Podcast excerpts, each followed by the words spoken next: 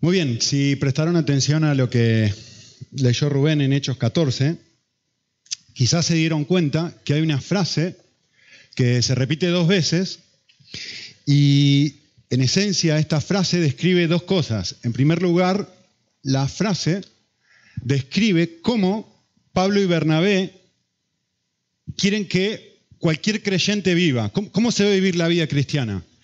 Y ellos van a decir, se debe vivir de esta forma.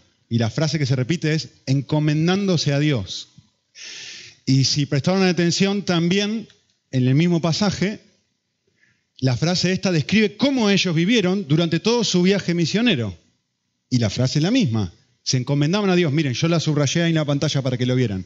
Dice, después de haber pasado, de haber terminado el viaje o a punto de terminar el viaje misionero, eh, habiendo orado con ayunos, designaban ancianos, y miren lo que dice el pasaje. Vale, a partir de ahora, ¿cómo hay que vivir? Acá lo dice. Los encomendaron al Señor, en quienes ellos, los cristianos, habían creído, ¿no? Y sigue el pasaje. Ahora va a hablar de los dos misioneros. Pasaron por Pisidia, llegaron a Panfidia, pasaron por Atalia, por Perge, etc. Y después volvieron al lugar donde habían salido, Antioquía. Y miren en la conclusión, donde lo mismo, habían sido encomendados a la gracia de Dios para lo que hicieron.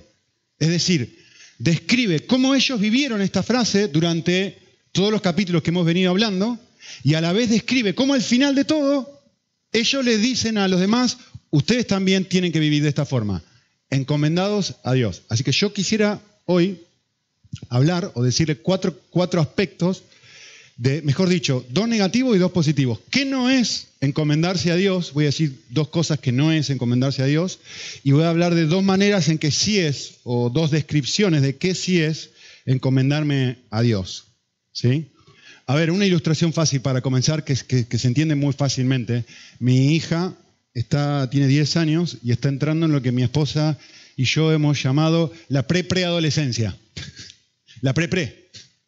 Y lo que eso genera es que mi hija, que es una ternura absoluta, de repente empieza, ¿y por qué tengo que hacer esto? Y pero mi Lucía no lo hace, pero Mateo tal cosa, y lo otro, y empieza a ponerme todo un enlistado de razones por las cuales ella no quiere o le parece mejor sus motivos que los que papá y mamá tienen que decirle.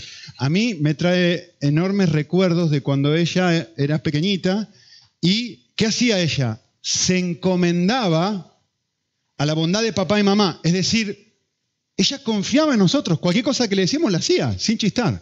Ahora tiene todas sus razones de por qué su cerebro es mucho más inteligente que el nuestro y por qué debe hacer lo que ella quiere y no se encomienda a nuestro cuidado, resiste nuestro cuidado. Lo resiste. Está entrando en la adolescencia, bueno, en la pre-pre. Está entrando ahí, poquito a poco. Y genera una resistencia a encomendarse a el corazón amoroso de papá y mamá. ¿sí? Entonces, dicho de una manera muy simple, encomendarse a Dios es simplemente confiar en Él para mi día a día. Que esto es lo que ellos han hecho. O sea, se están a punto de ir, ¿qué van a hacer? Se encomiendan, los encomiendan a Dios. Estaban a punto de salir, ¿qué van a hacer? Los encomiendan a Dios. Exactamente lo mismo. Es confiar en Dios para mi día a día. ¿sí? Así que, habiendo dicho esto, esto es lo general, lo simple y lo obvio. Quisiera decir primero qué no es, vamos a adentrarnos un poquito más, qué no es encomendarse a Dios. En primer lugar, encomendarme a Dios no quiere decir, no, escuchen bien, ¿eh? no quiere decir que Dios hace todo y que yo no hago nada. Vale, me voy a entregar a Dios, ya está, lo tiro todo. Y en cierta forma, miren la imagen. Me tiro a dormir, estoy encomendado a Dios, ya está. Se acabó el fin de la discusión. Como la, famosa frase, bueno, que sea lo que Dios quiera y ya está, no pasa nada. Eh, esta, la, imagen que viene a mi mente es una persona que quiere encontrar un trabajo y quiere encontrar un trabajo y dice, vale, se lo voy a entregar a Dios. Oro y me tiro en el sofá a mirar la televisión. Y yo pretendo que me caiga del cielo un trabajo que me paguen 2.500 euros por semana, que tenga 30 días de vacaciones, que me pongan fijo, ¿Y qué estoy, qué estoy haciendo todo el resto del día? Nada, estoy sentadito, duermo y miro tele. Y pretendo que me caiga del cielo el trabajo. A ver, eso no es encomendarse a Dios. Ahora, quiero que presten atención porque evidentemente es muy fácil vivir dormido con esa actitud y uno dice, nadie hace eso, nadie hace eso, nadie hace eso para encontrar un trabajo. ¿O no? Ahora, yo les pregunto algo. ¿Y si nosotros tratamos así nuestra vida espiritual? Vale, quiero crecer, quiero cambiar. ¿Qué hago? 30 segundos antes de irme a dormir. Señor, te pido que por favor me cambies, me ayudes a crecer. Y pretendo que Dios me toque con una varita mágica y haga un cambio sobrenatural en mi vida, porque finalmente la Biblia dice que hay que encomendarse a Él, confiar en Él. Y erróneamente pensamos que Él nos va a tocar y va a hacer algo milagroso y nos va a cambiar. Y la vida, espiritual o el crecimiento en mi vida cristiana lo trato de una manera muy diferente a la que trato mi trabajo. Eso no es encomendarse a Dios. De hecho, quiero que miren el pasaje un momento. El texto en versículo 23 termina con la frase, los encomendaron al Señor en quien habían creído, pero antes de eso hay dos frases que anteceden. Dice, primero hicieron dos cosas. Uno, designaron ancianos, ¿sí? Dos, oraron con ayuno. Es decir, Pablo y Bernabé están preocupados, y después los encomendaron al Señor, ¿sí? Pablo y Bernabé están preocupados por la vida espiritual de esta gente que ya no van a ver. Y no dicen, vale, te encomendamos a Dios como si fuera, listo, chao, que te quedes a la buena de Dios. No, no, no, no. Hacen dos cosas. Dos cosas. Muestran que necesitamos otras personas y muestran que necesitamos oración. Ambas, las dos, no una, sino las dos. ¿Por qué? Porque Dios usa medios para cumplir con sus propósitos. Pablo y Bernabé dicen, vale, nosotros nos vamos, no los vamos a ver, lo que ustedes necesitan es estar encomendados a Dios. Pero estar encomendados a Dios no quiere decir tirarse a dormir la siesta. Es ahora vamos a organizar la iglesia de tal forma donde haya ancianos y personas que los estimulen a juntarse, que los estimulen a estar juntos, que les enseñen, que nos ayuden y vamos a orar y vamos a vivir esta doble dinámica, esta doble realidad en donde estamos descansando en los medios que Dios ha puesto para que nosotros crezcamos, o para mejor dicho, para que ustedes crezcan en su vida espiritual, pensando en la gente de Derbe. ¿Sí? Por lo tanto, yo debo usar los medios que Dios ha provisto. Eh, forma práctica que nosotros podemos hacerlo, estamos en proceso de volver a organizar los grupos pequeños para este año eh, y volver a, contarles dentro de poco cómo vamos a juntarnos y cómo podemos hacer para estimularlos en unos a otros a, confiar en Dios, a descansar en Él y a encomendarnos a Él. Así que mi desafío, o nuestro desafío, mejor dicho, como iglesia, es, eh, si el año pasado estuviste en un grupo pequeño, genial. Seguro fue una experiencia muy buena para ti. Por lo menos en mi grupo, para nosotros fue fantástico y creo que hablo por los hombres que fueron parte de, mi grupo. Creo que todos lo disfrutamos muchísimo. Eh, así que si fuiste parte, seguí siendo parte. Si no fuiste parte, que no pase este año como pasó el año anterior y, sé parte de uno, da igual cuál. ¿Sí? Es un medio que Dios utiliza para cambiarte y para que puedas volver a encomendarte a Dios. Vale, segunda cosa. ¿Qué no es encomendarse a Dios? Encomendarme a Dios no es tener una fe ciega de que todo va a salir bien. Eso no es encomendarme a Dios. Parece, parece muy espiritual, parece muy eh, maduro tener este tipo de actitud. No es lo que muestra el texto, para nada por eso les hice leer lo anterior. Yo sé que David había hablado sobre esto, pero por eso le pedí a, Rubén que vuelva a leerlo. ¿Cómo comienza el texto? El texto comienza con Pablo apedreado. No, no, no, todo va a estar bien, ¿eh? Todo va a estar bien. No, no, quédate tranquilo. ¿Cómo vivió Pablo? Porque justamente estamos recordando cómo ellos vivieron, cómo Pablo y Bernabé vivieron su viaje misionero. Y acá nos va a decir cómo vivieron. Se encomendaron a Dios. ¿Qué implica encomendarse a Dios? Estar dispuesto a que te apedren. No es la fe ciega del que todo va a estar bien. Eso no es encomendarse a Dios. David habló un poquitito de esto la semana pasada, quiero volver a tocarlo muy brevemente, pero creo que tenemos la tendencia a malinterpretar Romanos 8:28, que dice, a los que aman a Dios, todas las cosas funcionan para bien, ¿no? Lo que dice pasa. Y tomamos ese versículo, lo sacamos de contexto y decimos, pero Nicolás, esto es totalmente contrario a lo que está diciendo. No, es que estamos leyendo el, el versículo sin entender lo que viene antes y lo que viene después. Fíjense lo que dice Romanos 8:28, yo lo voy a leer. Está en la pantalla. A los que aman a Dios, es verdad, todas las cosas cooperan para bien, estupendo, buenísima la noticia, pero va a aclarar y va a decir, ¿qué significa esto? Significa que todas las cosas cooperan para bien de acuerdo a un propósito que Dios tiene para los que son llamados conforme a su propósito. ¿Sí? Vale. Perfecto. ¿Qué propósito? No hace falta inventarlo propósito. Si seguís leyendo el versículo que viene, te lo dice. Porque, conector, a los que de antemano conoció, hablando de creyentes, también los predestinó, y ahí lo tienen, a ser hechos conforme a la imagen de su Hijo. ¿Con qué objetivo? Con que Él sea el primero de muchas personas parecidas a Él el primogénito de muchos hermanitos. Eso que dice el texto. Vale, perfecto. Todas las cosas cooperan para bien para que yo tenga la casa de mis sueños, para que yo tenga las vacaciones que quiera, para que yo tenga eh, la cuenta bancaria, la novia, el novio, lo que sea. Todo va a cooperar para lo que yo quiera. No, no, no, no, no. Todas las cosas van a cooperar para que tú seas hecho conforme a la imagen de Jesús para que cambies, para que crezcas en tu vida espiritual. Ese es el propósito que Dios tiene.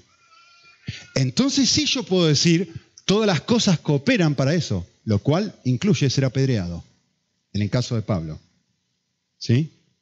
De hecho, yo les puse los versículos que siguen después. Miren los versículos que vienen antes de este pasaje bastante conocido. Versículos 26 y 27, un sanguchito dice, ¿eh? Metí el 28, primero el 29 y después hice al revés, a propósito. Miren esto. Y de la misma manera, el Espíritu, dice el pasaje, nos ayuda en los momentos de triunfo. ¿Ese es el contexto de Romanos 8? En los momentos de tribulación, en los momentos de debilidad, el Espíritu Santo nos ayuda. Y nos va a decir, vale, ¿cómo nos ayuda? ¿Por qué nos ayuda? Y el texto dice, nos ayuda porque cuando yo estoy en una situación de tribulación, no tengo idea cómo orar. Cuando yo estoy en una situación de debilidad, cuando no estoy bien en la vida, empiezo a pedirle a Dios cosas que no debería pedirle. Lo normal. Estoy pasando por un quiero algo, lo que sea que quieras, querés algo. Y estás convencido que ese algo es lo mejor para ti. ¿Qué es lo que haces? Lo transformás en una oración. Y decís, Señor, dame esto, dame esto, dame esto, dame esto, dame esto. Sea lo que sea que le pedís. Porque estás absolutamente convencido que eso es bueno para ti. ¿Qué hace Dios? ¿Qué hace Dios? Nos ayuda en nuestra debilidad. ¿Cómo? De esta manera. Puesto que pedimos lo incorrecto, como no sabemos orar como debiéramos, el Espíritu intercepta esas oraciones de tal manera que transforma esa oración intercediendo por los santos y, redirige esa oración como si fuera conforme a la voluntad de Dios. Y entonces lo que Dios te da es lo que dice arriba. Ahora te da esto, que te apedreen. ¿Por qué? Porque eso es conforme. Sé que no es lo que habías pedido, o por ahí es algo que no necesariamente lo que vos querés, pero ¿por qué? Porque Él está en proceso de cumplir con su propósito en tu vida, hacerte hecho conforme a la imagen de Cristo. Sus peticiones tienen como propósito cambiarme las peticiones del Espíritu. Y eso es lo que Él hace. Ese es el contexto del pasaje. Y ahora con todo gusto puedes decir, todas las cosas cooperan para bien. ¿Sí? Entonces, no es tener una fe ciega de que todo va a salir bien. Eso no es encomendarme a Dios. ¿Qué es? Vamos a mirar dos descripciones, podría haber más, ¿no? Encomendarme a Dios. Trabajé mucho esta frase, a ver si ayuda. Es la confianza que nace en mi corazón después de ver la disposición de Dios a ser padre sobre, mi vida. Lo digo de vuelta. ¿Qué es encomendarme a Dios?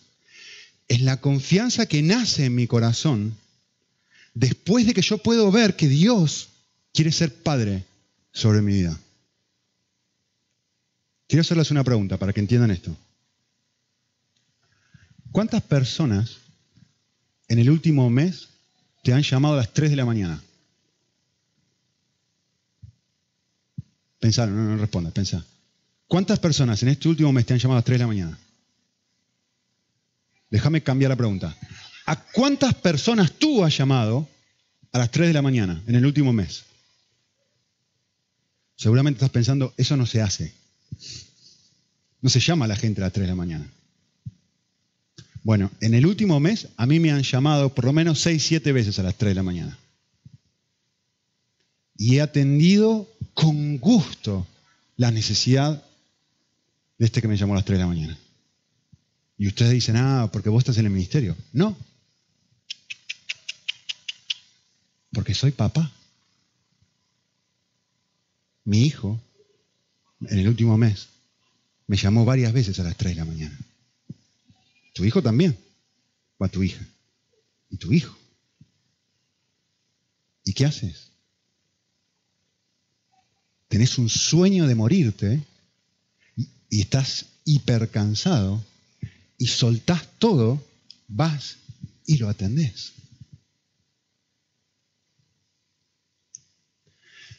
Uno de los pasajes más conocidos, pero menos meditados. Piensen esto. A los que creen en Cristo, dice Juan 1, escuchen bien la frase, les dio derechos el mismo derecho que tiene mi hijo Manuel de un día, o mejor dicho, una noche y otra noche y otra noche, despertarme a las 3 de la mañana, derecho que ninguno de ustedes tiene, pero que sí tiene mi hijo. Yo no te voy a llamar a las 3 de la mañana. A David por ahí lo llamaría a las 3 de la mañana para molestarle un poco. Pero no te voy a llamar a las 3 de la mañana pidiéndote algo. No, no existe ese tipo de relación entre nosotros. Y no es normal que exista entre los hombres y los seres humanos. No es lo normal. A veces, de vez en cuando, si realmente es la mayor de las más grandes emergencias, por ahí le molesto a Leo o Martín. Pero no, no es lo normal. No, no, es esa clase de relación, porque no hay ese vínculo, no hay esa, eh, justamente, no encuentro una mejor palabra, ese privilegio. De hecho, otras Biblias lo traducen de esa forma. Y a, algún, y a los que lo recibieron les dio el privilegio de ¿Qué? ¿Tener un Dios? No, no, no, no, no. Les dio el privilegio de ser tratados, de llegar a ser, de tener el derecho de ser un hijo.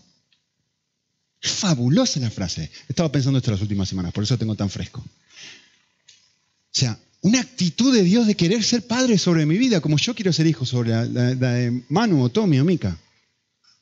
Es más, me, encanta, porque estaba pensando mucho en este pasaje, y, el texto dice, eh, a los que creen en su nombre, y presten atención, yo lo he subrayado ahí en la pantalla, estos, este tipo de personas, no nacieron de sangre, y ahora vamos a hablar sobre eso, pero miren esto, dice el pasaje, no nacieron según su propia voluntad, es decir, no nacieron según la carne, según la voluntad de hombre, es decir, esto no es algo que tú y yo buscamos, esto nacieron, según el texto dice, según la voluntad de Dios.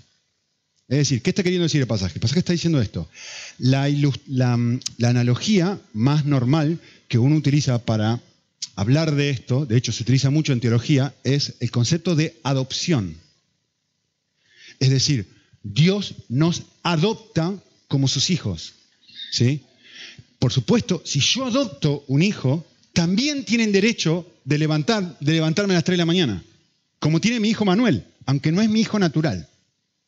O sea, todos los derechos que tienen mis hijos, todos los privilegios que tienen mis hijos, de repente ahora también los tiene esta otra personita, sea quien sea quien es. Y realmente la imagen de adopción es preciosa, es preciosa. Pero ¿saben una cosa? No es la imagen que da aquí. Porque aún en términos humanos, y sé que ha pasado, tengo un amigo que muy comprometido con el Señor que tenía un niño que lo adoptó y lo tuvo que dejar. Aún en términos humanos, la adopción finalmente es algo que podés cortar, que podés terminar. Y hay periodos de prueba en la adopción, etc. Pero el texto no dice eso. ¿Qué dice el texto? Por eso le dije, mírenlo. El texto dice, esto es algo mucho más que ser adoptado. Es algo que tú no eliges, como un niño no elige ser adoptado. un niño no puede venir y decirme, te, te exijo que me adoptes. No, no, esto es por voluntad mía, yo lo hago. ¿O no? No es algo que tú o yo podemos hacer. Pero la, imagen que pasaje de aquí es aún más fuerte que eso. No dice solamente que no es adopción. Esto es un nuevo nacimiento. Es exactamente la misma relación, es exacta, incambiable, inquebrantable y que genera el mismo tipo de reacciones en el corazón que genera un nuevo nacimiento, un nuevo hijo. Es mucho más profundo que eso es que Dios me trata a mí y te trata a ti exactamente de la misma manera en la que trata a su Hijo Jesucristo. Fabuloso eso. Me parece fantástico. Eh, nosotros a veces cuando, cuando pensamos en qué, es un cristiano, eh, a veces pensamos, no sé si lo decimos, pero al menos en cierta forma, por lo menos actuamos de esta forma, ¿no? Eh, pensamos de esta manera, bueno, yo estoy tratando de ser un hijo de Dios. Y el texto deja muy claro, uno no trata de ser hijo de Dios.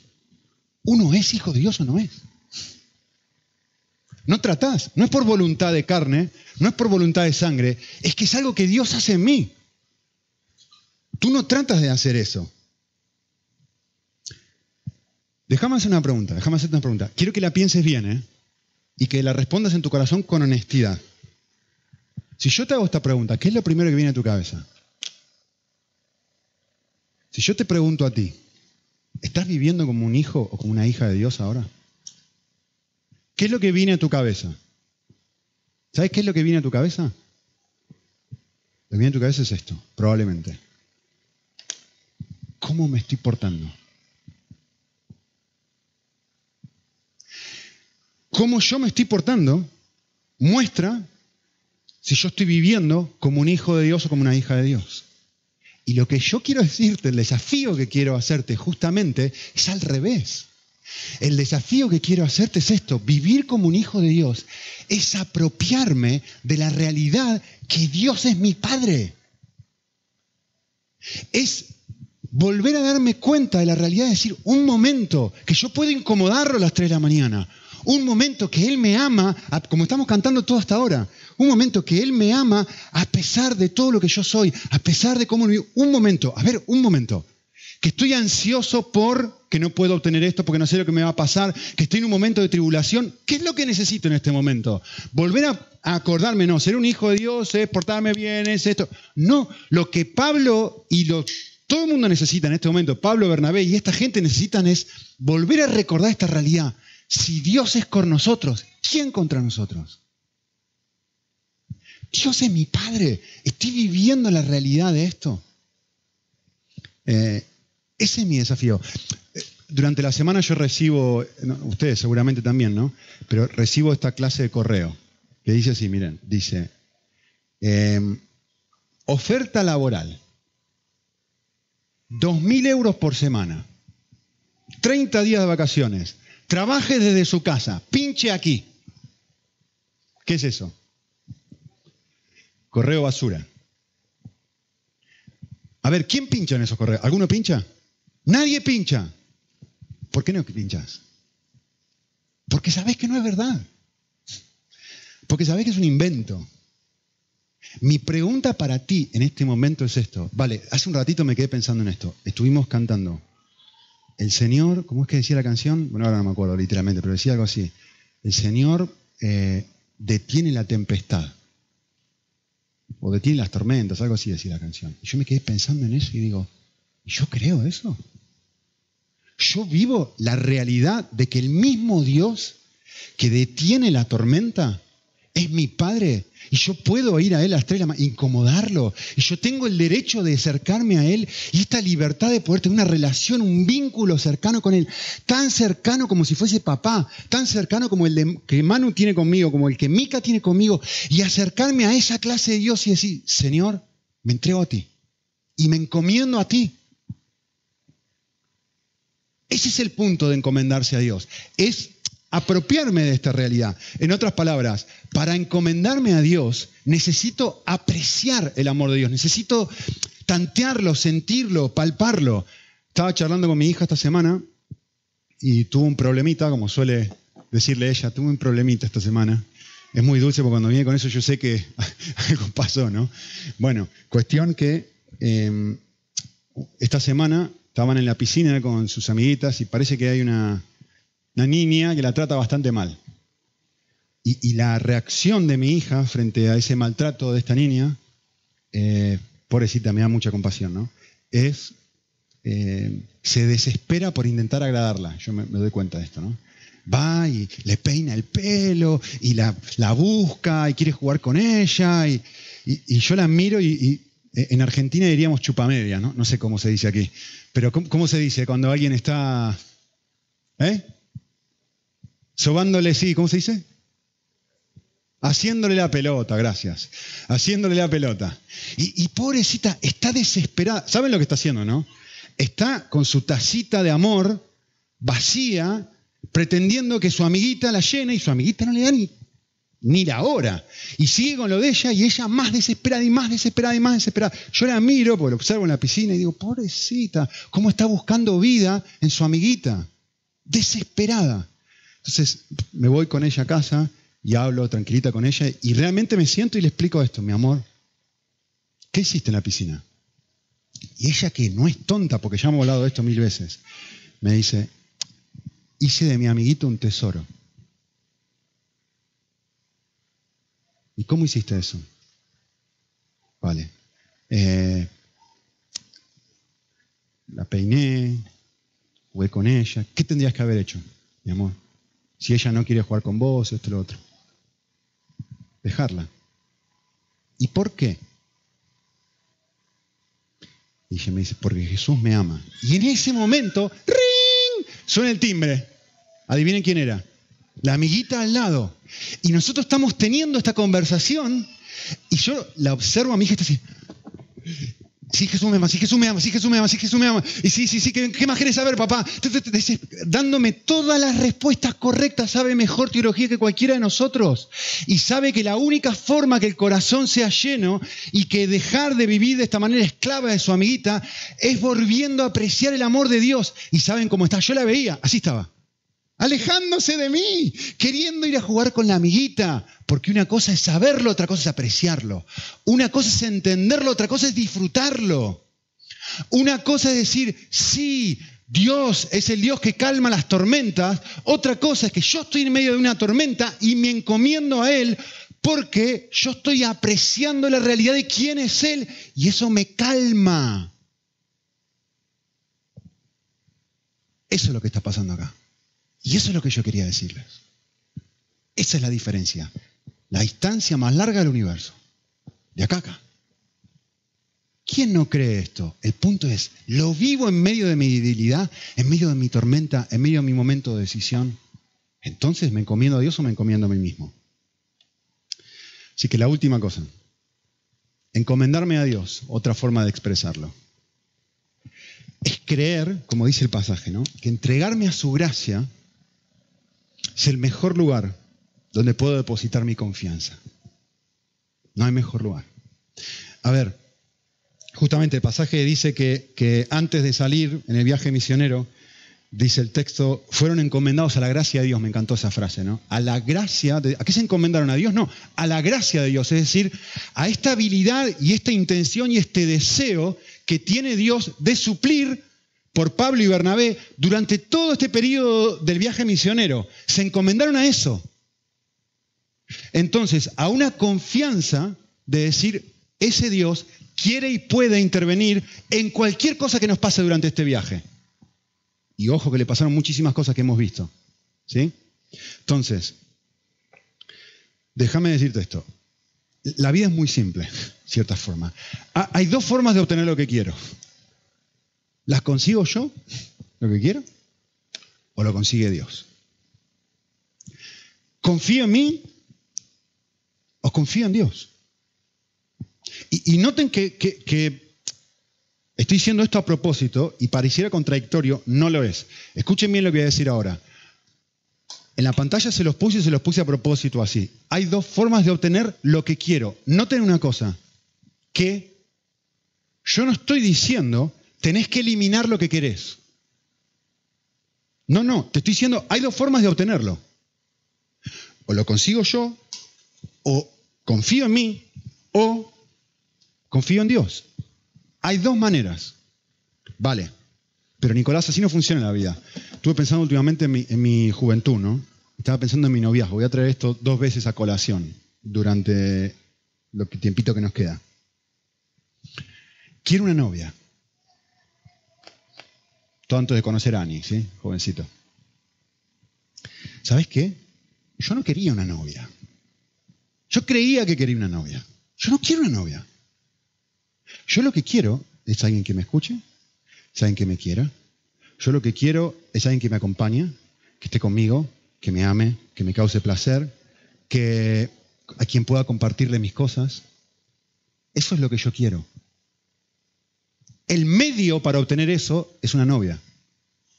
El medio para obtener eso es una esposa. El medio para obtener eso es...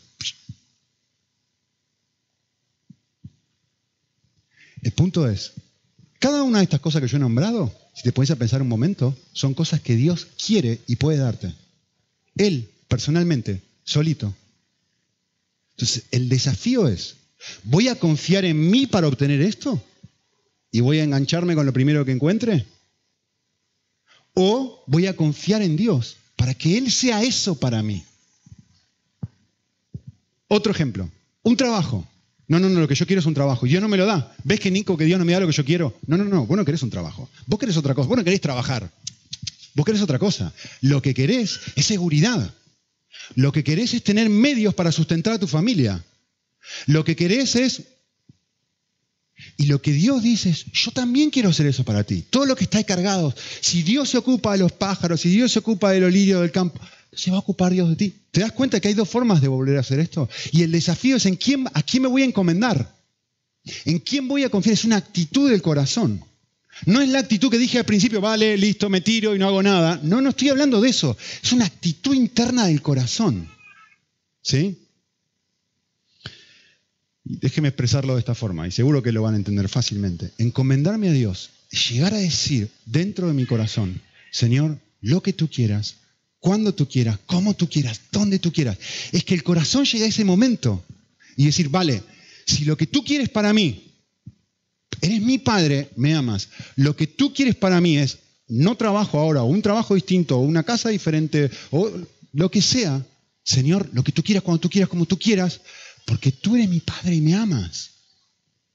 Entonces, ¿qué hago? Me encomiendo a Dios. Ahora, quiero que presten atención a esto, que es lo último que vamos a hablar.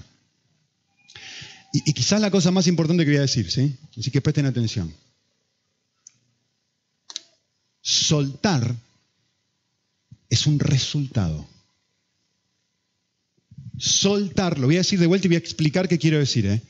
Soltar es decir, encomendarme, decir, vale, ya no voy a estar yo en control de mi vida. Ahora tú, Señor, lo vuelvo a tirar delante tuyo. Confío, descanso, me encomiendo a ti. Eso quiero decir con soltar. Soltar es bíblicamente hablando, es un resultado. Y si lo pensás un ratito, y ahora vas a ver, te vas a dar cuenta que es así. Déjenme explicarles algo que nos pasó estas últimas semanas. Em, hace dos semanas atrás, el dueño de nuestra casa, nosotros estamos alquilando, nos dijo, no, no voy a renovar ese contrato. Desde que nosotros nos mudamos a Málaga, hace seis años que estamos en esa casa, casi. Eh, para nosotros es nuestra casa. O sea, la tratamos como si fuera nuestra casa. Vivimos ahí hace un montón, tenemos todos nuestros amigos cerca, los niños van al colegio andando. Eh, es precioso, la casa tiene una piscina comunitaria, la conocemos un montón los vecinos, etc. Cuando el dueño de la casa nos dijo esto, realmente con Ani, a los dos nos dieron ganas de llorar. Fue muy desafiante, fue un momento para nosotros, no, acabamos de llegar a la vacación y este tipo nos tira este palazo, no, no, ¿qué vamos a hacer? Encima, estoy en un momento laboral donde tengo muchísimo trabajo. Lo último que necesito es meter toda la caja, toda la, casa en cajas, buscando un lugar para vivir y tener que pasarme una semana entera mudándome. No tengo el tiempo para hacer eso, Señor, no quiero. Bueno, no fue un momento muy agradable. Entonces, hablamos con Ani y pensamos mucho. Em, y, la realidad, les soy franco, les dije que iba a hablar dos veces sobre esto. Lo que me hizo acordar esto fue un momento, ya lejos y hace tiempo, cuando no tenía canas, cuando eh, estaba de novio con una chica y el Señor fue muy claro de muchas maneras, no voy a explicar ahora, tenés que soltarla. Yo no estaba de novio con Ani, obviamente ni la conocía. Y para mí era lo mismo que soltar esta casa. O sea, llegué a experimentar las mismas emociones que sentí en ese momento, porque claro, se ve lo mejor del mundo, esto es lo más lindo del planeta. ¿Cómo me vas a pedir que yo suelte esto? Es que realmente las emociones que sentí hace 10 días fueron las mismas que sentí en ese momento. De, ansiedad, desesperación, de decir, no, no quiero, no quiero, no quiero, no quiero, no quiero, no quiero, no quiero. Vale. Llegó un momento donde estaba en mi oficina y estaba orando, no la voy a alargar para no hablar demasiado. Finalmente le dije al Señor, estaba orando y le dije, Señor, lo suelto. Lo que tú quieras, cuando vos quieras, tenemos que vivir en otro lado, tengo que agarrar el coche toda la mañana para llevar a mis hijos al colegio, tenemos que vivir en un lugar más feo, tenemos que perder los amiguitos que tenemos, los niños tienen ahí dentro de la comunidad. Vale, Señor, todo lo que sea, acá está, es tuyo una vez más. Lo suelto. Por supuesto, el resultado es paz. Ya saben los que lo hemos hecho todos varias veces, ¿no? E, el resultado de esto es, ah, bueno, ahora que pase lo que sea, da igual. Vale. Hace cuatro o cinco días el dueño cambió de opinión y ahora sí nos quiere renovar, así que, ¡yuhu! Pero en el medio pasó algo. Y eso era donde quería llegar. En el medio pasó algo. Fue muy interesante y todavía no me puedo recuperar. El lunes hicimos una cita para ver otra casa. Vimos las fotos en internet, estaba muy cerca de nuestra, muy buen precio, estaba muy cerca de nuestra, cerca del colegio, pero no, vimos las fotos, la verdad que no era mucho. No estaba mal, pero necesito un lugar para mi oficina. Eh, bueno, vamos a ver la casa. Lunes a las 7 y cuarto de la tarde. Mi madre, cuando llegamos a ver la casa.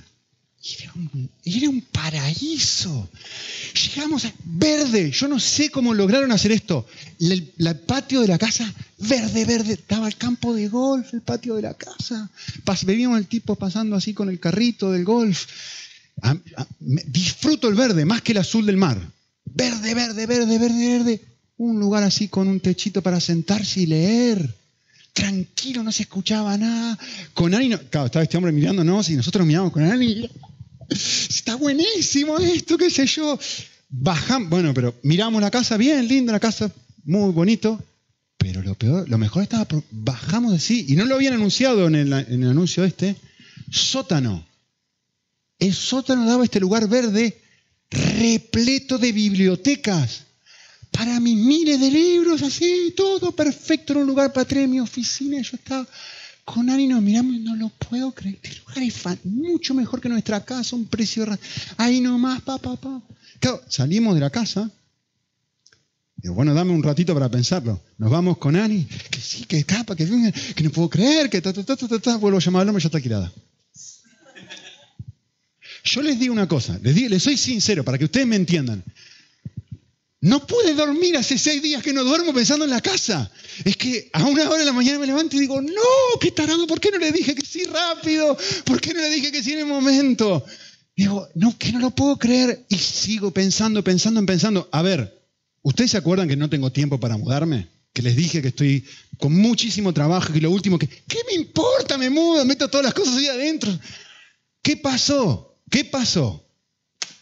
nuestro corazón fue capturado por algo más precioso de lo que teníamos. Esto se veía, nuestra casa de ahora, se veía como algo fantástico, insuperable, pero como mi novia. No, que esto lo mejor, lo mejor, lo mejor, lo mejor del mundo, hasta que conocí a Ani. Y no fue en el mismo momento, pasaron 10 años, ¿eh? que sepan que el Señor se tomó su tiempo y que hubo muchas dificultades, pruebas, debilidades, y etc. Entonces, que no fue como la casa esta, que fue la media hora. Eh, ¿Qué pasó?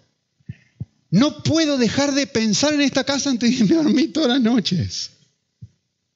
Yo quisiera decirles esto y voy a terminar con esto. Quisiera sugerir cuatro formas de soltar.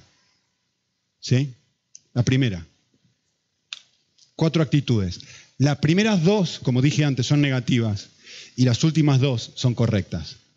La primera es esta. Mucha gente erróneamente dice esto, vale, voy a confiar en Dios porque me va a dar algo mejor. No. Esto, sigo pensando en mí, es completamente egoísta. Yo sigo controlando a Dios. Fíjense que soy controlando, vale, digo, yo voy a ser Dios. Yo confío en ti porque tú me vas a dar algo mejor. ¿En quién estoy pensando? Yo sigo siendo el Dios y amo de la relación. Acá las cosas se hacen como yo digo. Mientras tú me des algo mejor, genial, yo confío en ti. Pero si significa que me vas a apedrear, ah, ah, ah, ah. No, no. Esto no es lo que vemos aquí, ¿eh? Vale, vale, si me das la casa con el campo de golf, sí, pero si no, no, no, no, no, no es lo que vemos aquí.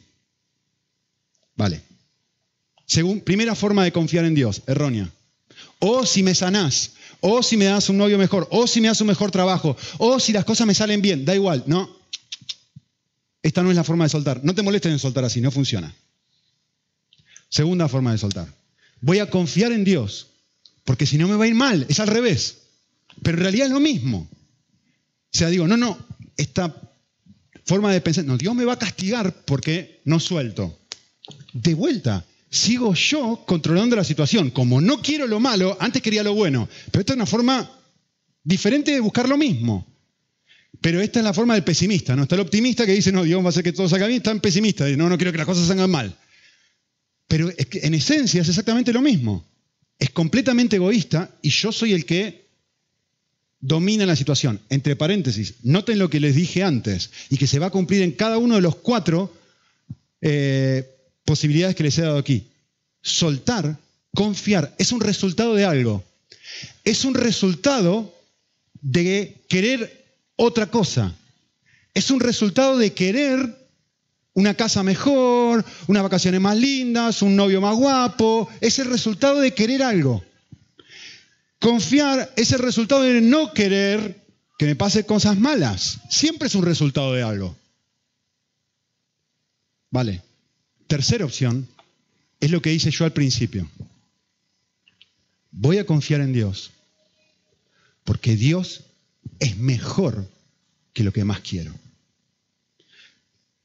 Eh, cuando estaba orando, que les dije, no les terminé de contar la historia, pero cuando estaba orando antes de ver esta casa tan bonita, finalmente llegó un punto en mi corazón y dije, Señor, tú eres mi vida. Tú eres todo, si no tengo nada, si no tengo casa, si tenemos que vivir en un piso, lejos de casa, si tenemos que mudarnos a Málaga, si tenemos que... Todas las comodidades que hoy sentimos que tenemos y tienen que cambiar, finalmente, Señor, acá está. Tú eres mejor. No, necesariamente siento esto dentro de mi corazón, no es, el es un acto de fe. ¿Sí? Acá lo tenés, Señor. Yo sé, porque yo te he experimentado, que tú eres mejor que lo que más quiero. Tú eres lo mejor. Y ustedes se dan cuenta que hay un resultado de que Él es mejor que lo que más quiero, me encomiendo a Él, suelto. Y ahora, yo sé que ustedes están pensando, vale, este es el ideal, no es el ideal. Esto no es el ideal. Esto es la forma, de la mejor forma, la peor. O la peor de la mejor, como quieran. Esto no es el ideal. Esto es algo que uno hace cuando no sucede lo que quiero expresarles en el punto 4. ¿Sí? Entonces, hay momentos en la vida en donde uno, se lo, soy franco, en el momento de la casa o en el momento de dejar a mi novia en aquel momento, fue esto. ¿Lo sentiré? ¿No lo sentiré? Señor, yo sé, porque yo he vivido, porque yo te he saboreado en el pasado, que tú eres mejor que cualquiera de estas cosas. La suelto. Es un acto de fe. Pero esta no es la forma ideal. Esta es la segunda mejor. Hay otra. Y la tercera es esta. Dios es ahora lo que más quiero. Y ya casi que ni me hace falta confiar. llega un punto en donde llego a apreciar esta realidad que Miquita no llegó a apreciar cuando yo se lo estaba tratando de expresar. Llego a palpar, a, disfrutar, a sentir ahora. Llega a producirse el impacto en mi corazón que produjo la casa frente al golf. ¿Qué pasó con esa casa? Que no me la puedo sacar de la cabeza. Que sería lo mejor del mundo tenerla, que para mí es mi perla de gran precio. Y que tener eso es tenerlo todo. Y cambió mi visión de un lugar a otro porque llegué a ver todas sus virtudes y llegué a, disfrutarla y llegué a apreciar y valorarla y de repente todo pierde poder, todo pierde poder, todo pierde poder. Esto es exactamente lo que le pasó a Saqueo. ¿Se acuerdan? Juntando dinero, juntando dinero, juntando dinero y que, ah, vale, vale, cambiar es empezar a dar dinero. No, es que ahora Cristo es lo que más quiero y el dinero ya está, casi que ni me importa.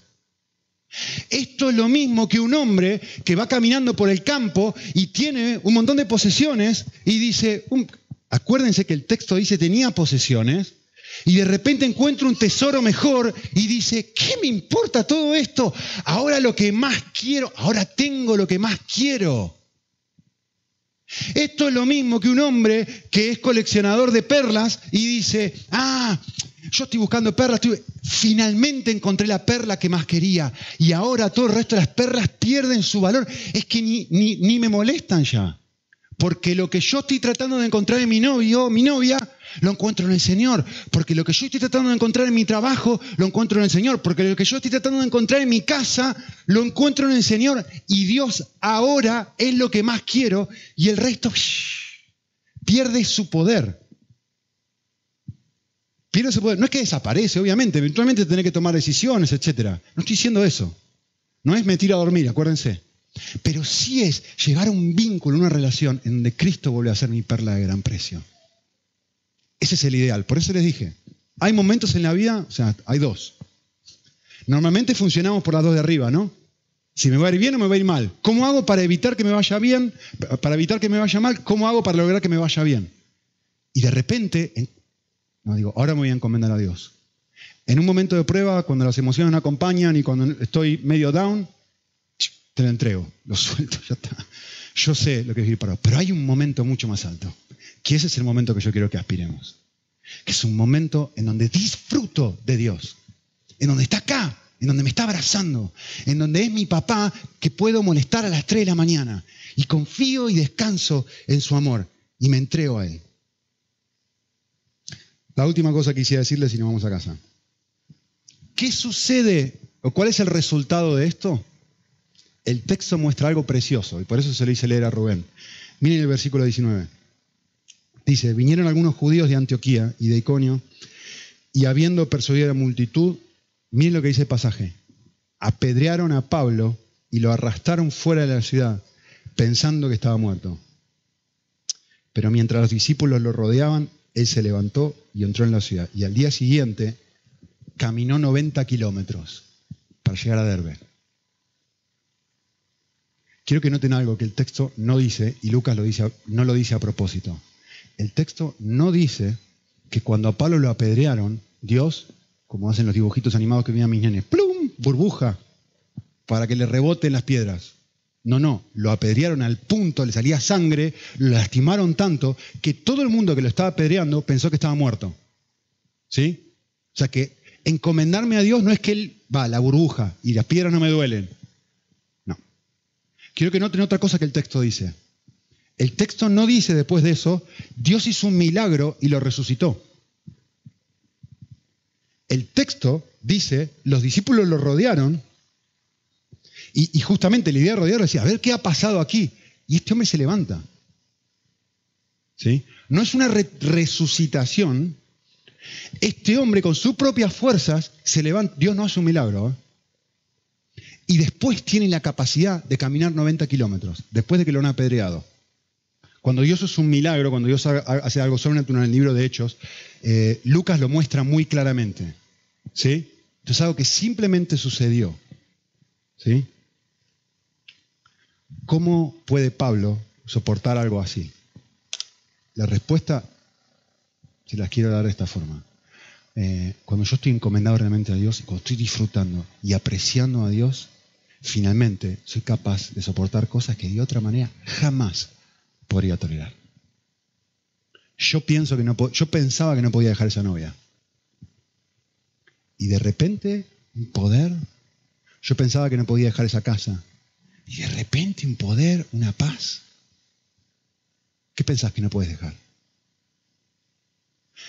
El resultado de volver a apreciar que Dios es tu papá, que Él dio su vida por vos, dio su vida por vos. Meditá y pensá eso un ratito. Que Él dio su vida por vos. Como dice Romanos 12, si Él entregó a su Hijo por nosotros, ¿cómo no nos dará también con Él todas las cosas? Muy bien, oramos.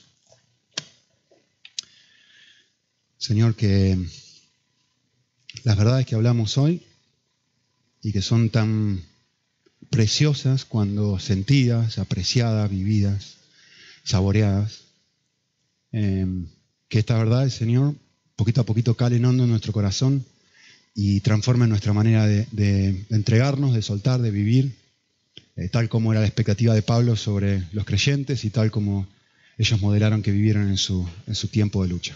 Te necesitamos, Señor, para esto. Nos encomendamos a ti y pedimos que eh, también nos aprovechemos de los medios que nos has dado, eh, nos involucremos en un grupo pequeño este año, nos relacionemos con otros, no nos echemos a dormir la siesta pensando que vas a tocar con la varita mágica sino que eh, realmente nos, valgamos de estos múltiples recursos que has dejado para que podamos llegar a cumplir con el gran propósito que tenés, que es hacernos conforme a la imagen de tu Hijo.